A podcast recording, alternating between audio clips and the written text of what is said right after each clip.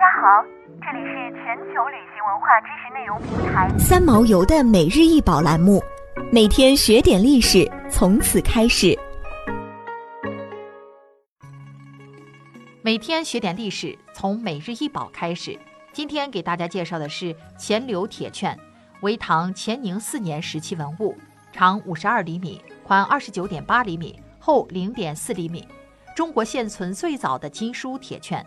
历史上曾受宋太宗赵匡胤、宋仁宗赵祯、宋神宗赵顼、明太祖朱元璋、明成祖朱棣和清高宗爱新觉罗弘历等六位皇帝的御览，其中朱元璋曾御览了两次，乾隆皇帝则在览后归还时赐特制的装券宝匣一只，又亲作《观铁券歌》诗文赏赐。铁券民间俗称免死牌。是历史上封建帝王颁赐给臣子的一种带有奖赏和盟约性质的信物和凭证。最早使用丹书铁券嘉奖大臣的是汉高祖刘邦，当时仅作为一种加官进爵、封侯纳地的凭证。南北朝至隋唐时期以后，铁券才有护身防家的用处。铁券上的信词用丹砂填字的称丹书铁器，用银填字即银券。用金填字称金券，唐以后则主要用金填字，所以后世称铁券为金书铁券。在钱柳铁券嵌金字一共三百多个，全文都是用楷书写的，只是金字已经多有剥落。劝文名言：“卿庶九死，子孙三死，或犯常刑，有司不得加责。”翻译成现代文是这样的。钱柳本人拥有了九次免死的机会，子孙后代们也能免除死罪三回。如果犯了其他事，只要罪不致死，有关部门连问都不能问。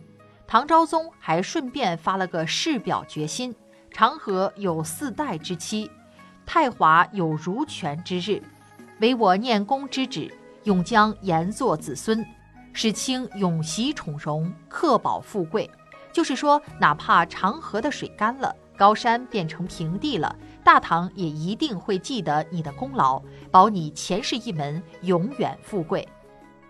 钱镠是五代吴越国开国君王，唐乾宁三年，董昌叛唐称帝，钱镠武力平定了董昌，唐昭宗封钱镠为镇海节度使、镇东节度使。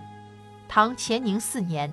唐昭宗亲赐金书铁券一枚，钱镠最终也没有使用这块铁券。原因很简单，唐昭宗自己都是自身难保，哪里还有能力去决定别人的生死？这个时候的唐王朝已经是风雨飘摇，农民起义军如火如荼，而一些割据势力也蠢蠢欲动，连唐昭宗最后自己也被朱温杀害，这也算是一个笑话。发免死金牌的人自己被人杀了。想要鉴赏国宝高清大图，欢迎下载三毛游 App，更多宝贝等着您。